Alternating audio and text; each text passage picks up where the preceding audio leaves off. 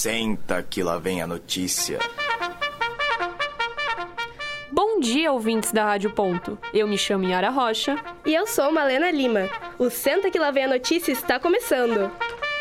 Falta de informações sobre as novas rotas do Ticem UFS que confunde usuários e motoristas do transporte público. Linhas de volta ao Morro Sul nos bairros Carvoeiro e Pantanal sofrem alterações com a implantação do binário. Prefeitura de Florianópolis instala lombofaixas na rua Deputado Antônio Edu Vieira. A adaptação ao novo binário da UFSC é apontada pelo subcomandante da Guarda Municipal como principal dificuldade dos motoristas. Nossa reportagem acompanhou o acampamento Terra Livre 2023 em Brasília e traz as informações. Esta é uma edição especial do Senta que lá vem a notícia, sobre o novo minário no entorno UFSC. Os nossos repórteres estiveram nos terminais da Trindade e do Centro.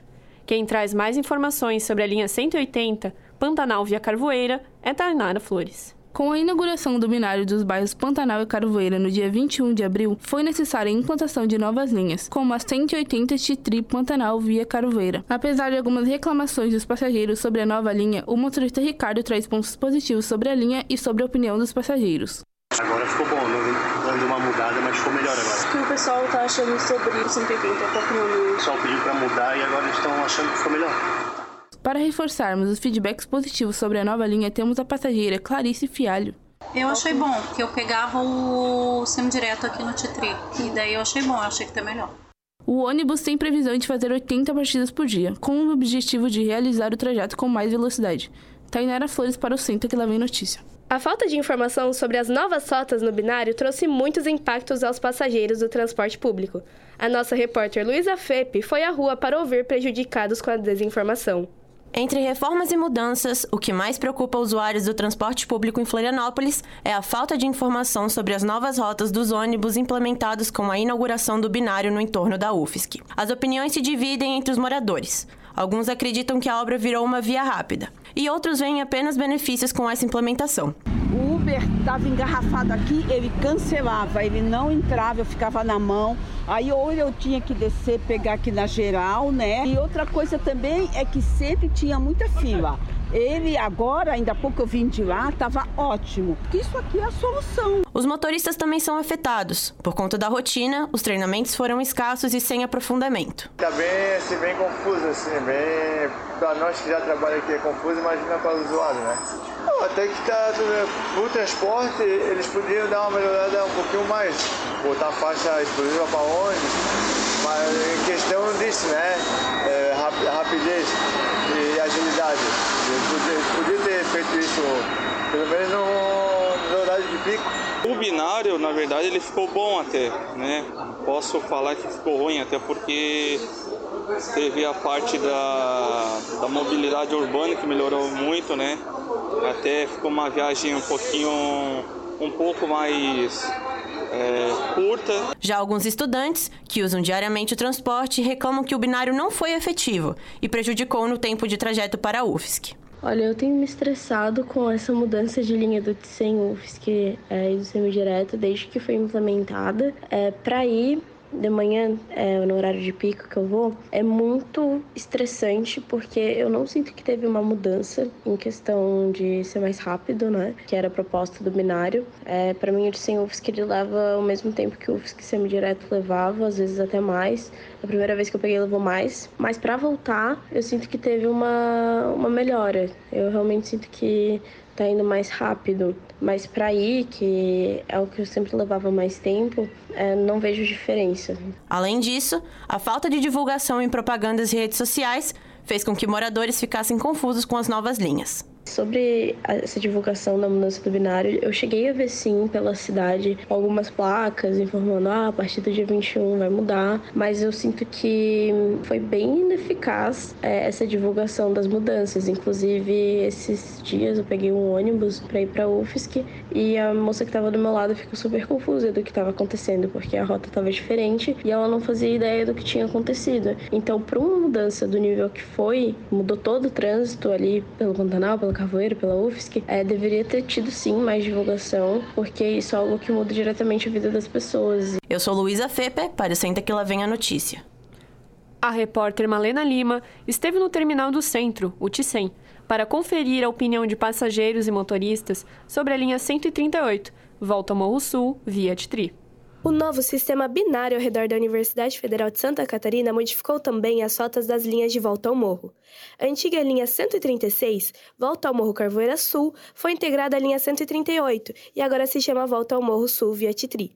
A passageira Luana nos informou em entrevista que usava a rota antiga com frequência para se deslocar da aula para o trabalho.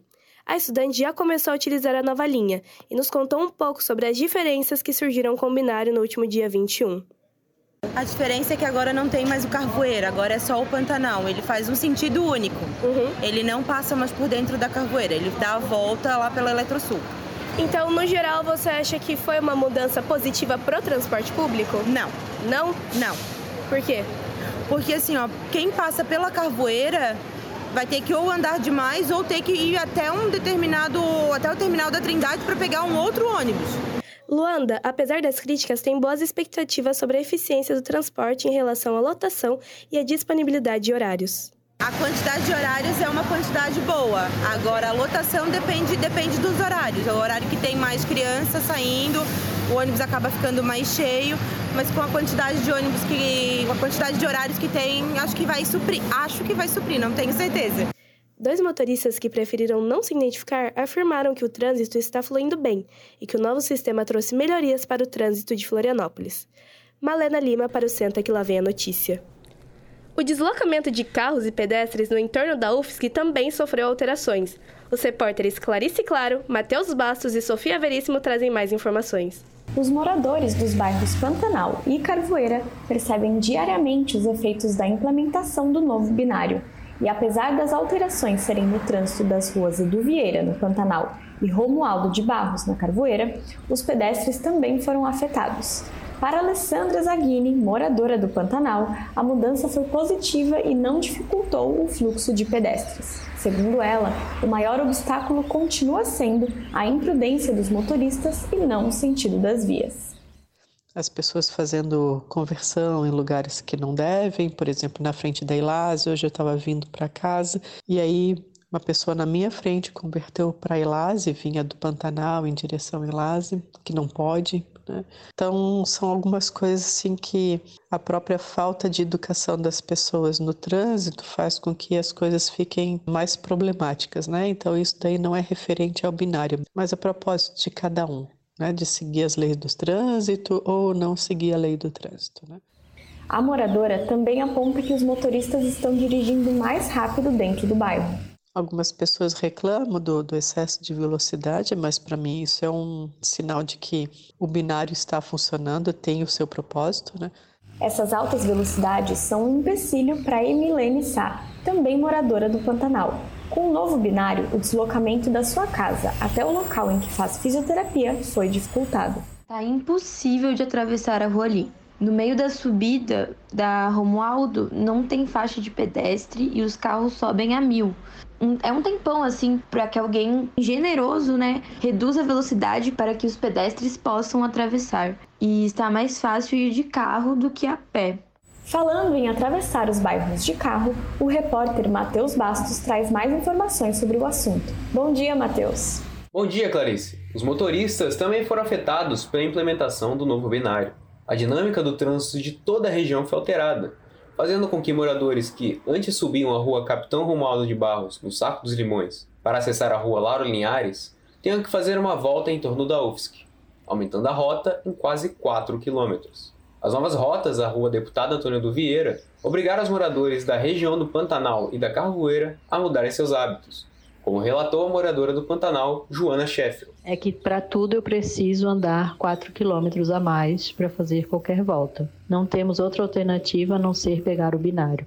Antes de sair de casa, eu já planejo né, todas as voltas que eu tenho que fazer para não ter que, se esquecer alguma coisa, ter que fazer toda a volta novamente.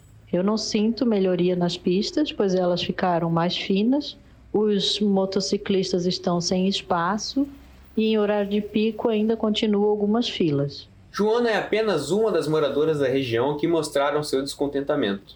Diversos grupos de residentes nas redes sociais discutem os impactos negativos do sistema, que foi apresentado como solução para diminuição de tempo no trânsito. Segundo a Prefeitura de Florianópolis, as alterações deveriam causar uma redução de 60% a 89% do tempo que a população gastava ao redor da UFSC. Joana ainda destaca o trânsito nos horários de pico, que não foram extintos, e relata que houve uma diminuição da largura das pistas, deixando os motociclistas com menos espaço no trânsito. Quem nos traz informações sobre a infraestrutura pensada é a repórter Sofia Veríssimo. Bom dia, Sofia! Bom dia, Matheus. A Prefeitura de Florianópolis instalou lombofaixas em dois pontos da rua Deputado Antônio do Vieira. A medida ocorreu devido a protestos de moradores da região do Pantanal insatisfeitos com a velocidade dos veículos e a falta de sinalização na via após a implantação do binário. A moradora e comerciante do bairro, Gisele Dutra, conta como foi a experiência. Nós ficamos uma semana antes de, movimentação, com os carros passando acima de 80 km por hora. As pessoas não atravessavam a rua porque não conseguiam. Gisele ainda relata insatisfação com a forma em que as faixas elevadas foram feitas. Aqui a gente está no topo de um morrinho. Então, essa faixa de. Com essa, com essa altura que fizeram de elevação, ela serve mais de trampolim do que de um freio. A medida foi feita para controlar a velocidade dos veículos e reduzir o número de acidentes na região. O novo sistema binário também tem provocado diversas alterações no trânsito e na locomoção dos cidadãos. Este cenário vem exigindo bastante trabalho da Guarda Municipal de Florianópolis. A repórter Camila Heloísa traz mais detalhes. Desde que o novo sistema binário foi implementado em Florianópolis, a Guarda Municipal da capital tem trabalhado para orientar os motoristas e garantir a fluidez do trânsito. O subcomandante Alexandre Amorim conta quais são as dificuldades que a entidade tem encontrado neste período de implementação do novo sistema. Sobre as principais dificuldades que surgiram no novo binário, a principal delas é os condutores né, se, se adaptarem à nova sinalização das vias. É, já visto ali que tanto para os moradores locais das ruas adjacentes, como também os motoristas que se deslocam para o sul da ilha, para a universidade, para a Via Expressa Sul ali, aeroporto, houve a mudança. O subcomandante ainda reforça o trabalho que a Guarda vem desenvolvendo desde o primeiro dia em que foi colocado em prática o novo binário. A Guarda Municipal, desde o dia 20 de abril, a partir das 8 horas da noite, já estava no local auxiliando a Secretaria de Infraestrutura a colocar ali a nova sinalização. Um trabalho que durou a madrugada inteira para que às 6 horas da manhã, dia 21, fossem liberadas vias para o trânsito. O subcomandante finaliza lembrando a população que, para qualquer emergência, ligar para o número 153 da Guarda Municipal. Camila Heloísa para o Senta que lá vem a notícia. O novo binário provocou alterações também nos acessos e trânsito dentro da UFSC. Com mais informações, o repórter João Ribeiro.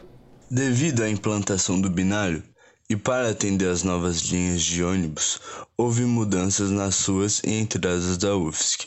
O prefeito universitário, Hélio Rodak, é responsável pelas obras e mudanças que ocorrem dentro do campus. Ele fala mais sobre o assunto. O que muda e de maneira significativa é o acesso, por exemplo, para as pessoas que vêm do centro com essa condição do binário, a gente passa a ter alteração significativa em três vias principais fora da UFSC. Né? A primeira é aquele trecho do Vieira, situado ali entre a Eletrosul e o Armazém Vieira, no qual ela passa a ser em mão única, sentido centro para a UFSC. A segunda alteração é na rua Capitão Romualdo de Barros, a gente chama ela vulgarmente de Geral da Carvoeira, né? que ela passa a ter um único sentido, que é UFSC em direção ao centro. E com isso, a gente teve uma interseção ali que foi criada, é, onde sai a rotatória da Carvoeira e passa a existir um cruzamento. A terceira rua que vai ter esse impacto, então, agora, de maneira mais significativa, é a Desembargador Vitor Lima, a gente fala vulgarmente como se fosse a rua da a rua da moradia estudantil, né? Porque a partir dali, com a saída rotatória, não é mais possível entrar fazendo conversão à esquerda pelo acesso UFSC Carvoeira. É, então ali ficou uma dinâmica um pouco diferente, que a pessoa tem que seguir até uma rotatória um pouco mais à frente, fazer o retorno para daí poder fazer a conversão à direita pela César Seara. César Seara a gente chama vulgarmente ali de Geral da Elas, Geral da Eletrosul e tal. É, interno no campus, a gente não teve uma mudança significativa. Tá? Então as restrições, por exemplo, que tinham para carros, essas rotatórias, nada disso se mantém, é, nada disso se altera. O que muda é que é o seguinte, para passagem do ônibus, a gente fez uma liberação agora, onde tem essa linha nova chamada de Senufsky, que ela entra pelo Pantanal, atravessa toda a Cristian Ferreira, né, que é a rua ali do centro de eventos, sai na saída da Carvoeira e segue em direção ao centro. Ali, para garantir a preferência para o carro, foi feita uma área de vídeo monitoramento, onde os carros que passam eventualmente eles vão ser multados. Né? Eu sou o João Ribeiro para o Senta que lá vem notícia. Agora, agora vamos para o intervalo. Acompanhe depois a cobertura do acampamento Terra Livre 2023 e a agenda da semana. Previsão do tempo e cardápio do restaurante universitário. No próximo bloco do Senta que lá vem a notícia.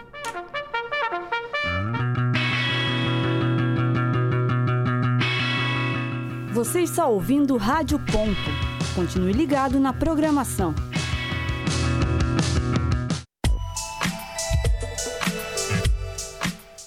Rádio.UFSC. Confira nossa programação e os áudios no nosso site www.radio.ufsc.br.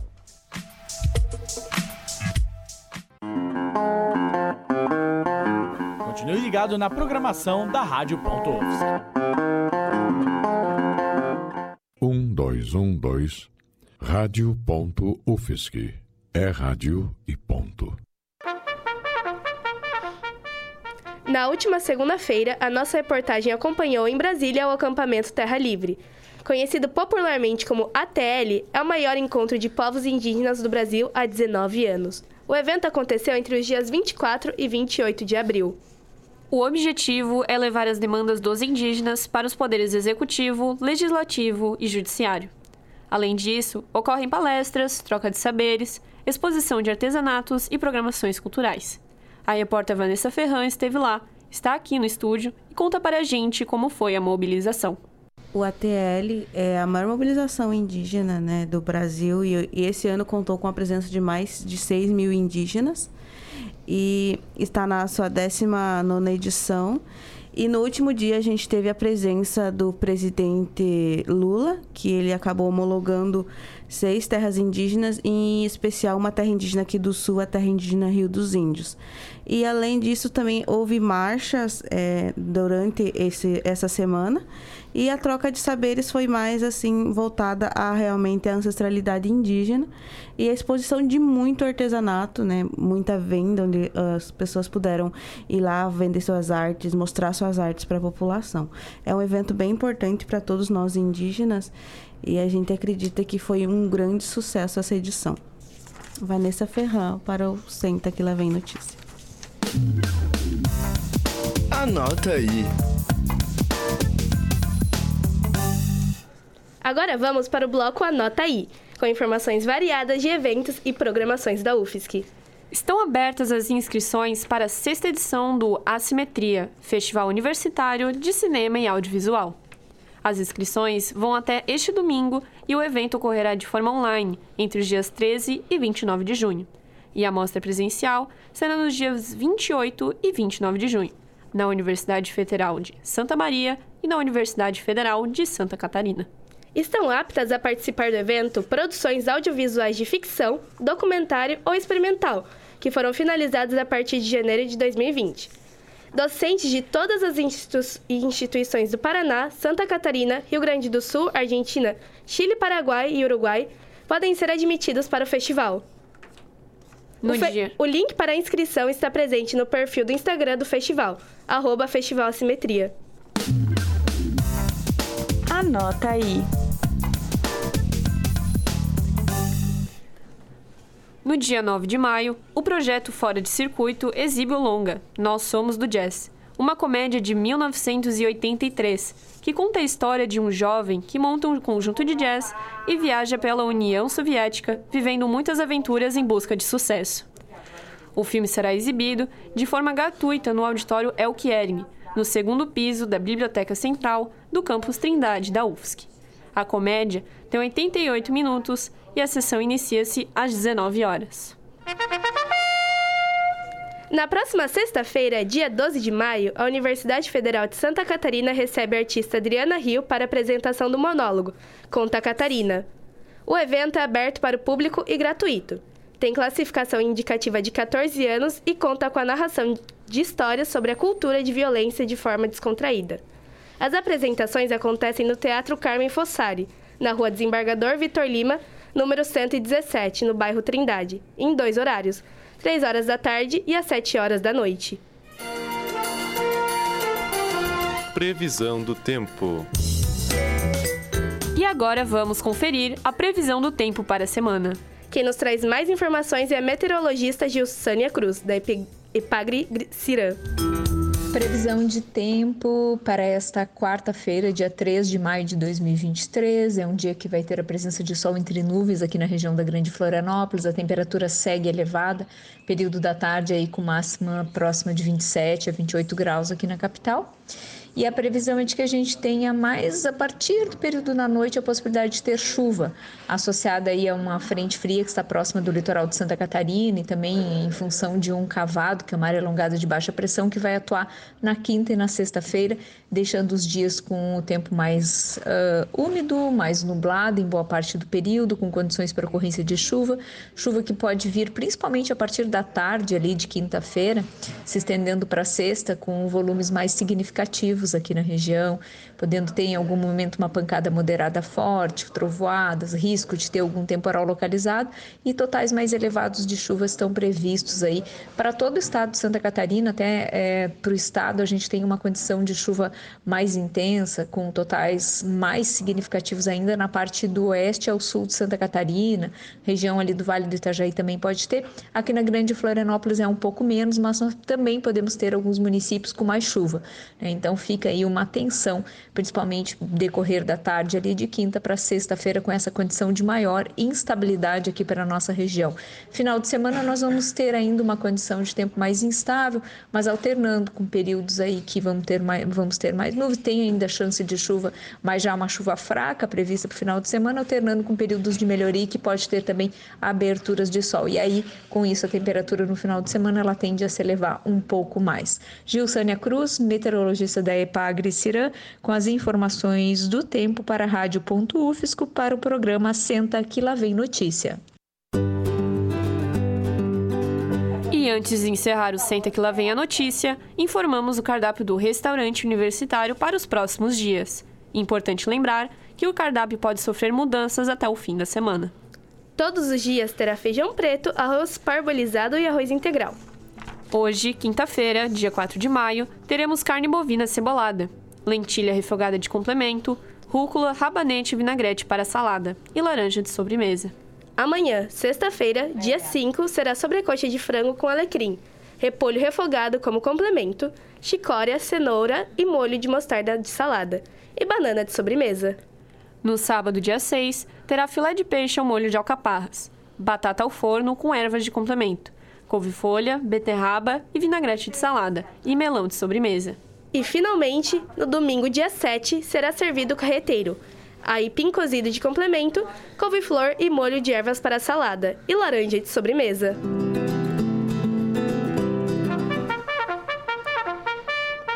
O Senta que lá vem a notícia termina aqui. A edição de hoje foi produzida pela turma B da disciplina de áudio e radiojornalismo, em 4 de maio de 2023. Reportagem e redação de notícias por Camila Heloísa, Clarice Claro, João Ribeiro, Malena Lima, Vanessa Ferran, Tainara Flores, Matheus Bastos, Sofia Veríssimo e Luísa Fepe. Edição de Melissa Prado e Duda Martins. Locução, Diara Rocha e Malena Lima. Na coordenação técnica, Roque Bezerra. Colaboração e da monitoria de Cauê Alberghini. Estagiárias docentes do Programa de Pós-Graduação em Jornalismo, PPG-JOR, UFSC, mestrandas Karim Franco e Nádia Zavala. Orientação da professora Valciso Culoto. O Senta que lá vem a notícia vai ao ar de novo dia 18 de maio, às 11h30 da manhã. Rádio.UFSC. É rádio, é jornalismo e ponto.